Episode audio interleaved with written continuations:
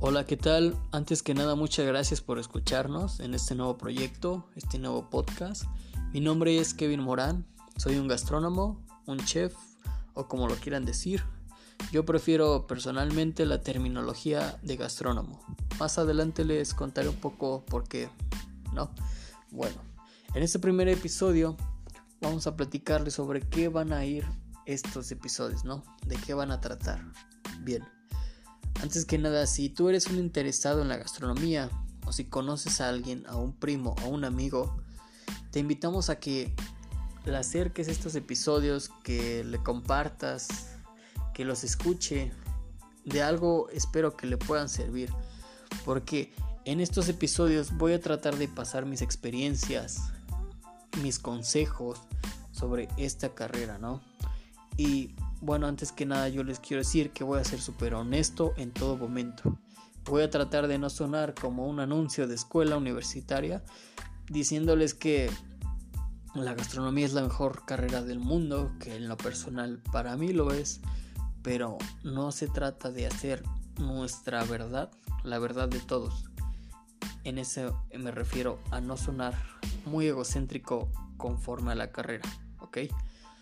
Bueno, decirles que vas a comer de todo, vas a tener los mejores empleos, ¿no? Hay que ser honestos y no hay que engañar a las personas, ¿no? Y yo, sinceramente, quiero que ustedes entren en esta carrera porque realmente les apasione, no porque sientan que es la carrera más fácil, ¿no? Que en lo personal me ha tocado muchísimas personas que entraron por eso. Bueno, para contarles un poquito, últimamente la carrera de la gastronomía está siendo sobreexplotada. En muchas escuelas ya está esta carrera, ya hasta parece que no es una universidad privada si no tiene la carrera de gastronomía. Eh, bueno, como principiante y como recién mm, que vayas empezando tú en esta carrera, a lo mejor se te hace la mejor idea, ¿no? Del mundo, que tengas tanta, tanta universidad de escoger, pero ya de mi lado, como ya pasé la carrera, realmente es triste ver cómo la mayoría de estas escuelas dan una escasez educativa conforme a la gastronomía. ¿A qué me refiero? He visto muchos anuncios que dicen 90% práctica, 10 teórica. Para alguien que le encanta cocinar, de acuerdo, está excelente, ¿no? Te pasas los 3 años, 4 años de la carrera cocinando. Es lo que cualquier amante de la cocina le encantaría. Pero hay que recordar, y ojo, la gastronomía no es solo cocinar. Ojo en esto si tú vas empezando, es muy importante saber cocinar. Eso sí, es indispensable saber cocinar. Pero no todo se trata de la cocina. Recuerden que hay algunas cosas que se llaman control, control de gastos, control de merma, costeo de recetas, química básica, muchísimas otras materias que tienen que aprender que son más teóricas que prácticas, ¿no? Algo de nutrición. La nutrición es una rama súper maravillosa que se contempla bien con la gastronomía. Todo chef tiene que saber algo de nutrición, sea lo más básico, ¿no? Desde conocer todos los alimentos del plato de buen comer. Entonces, a eso me refiero chicos, ¿vale?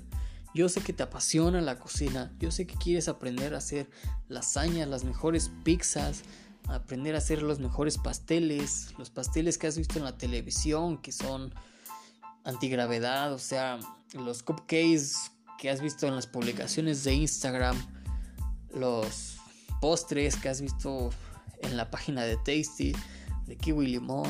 O sea, yo, yo entiendo perfectamente, ¿no? Yo pasé por eso, chicos. Yo les estoy comentando. Bueno, para platicarles un poco de mi historia sobre cómo me llevó a mí estudiar gastronomía. Eh, suena un poco triste porque no es como la historia de 8 de cada 10 chefs que empiezan con algo como cuando era pequeño mi abuela me cocinaba. No, nada de eso.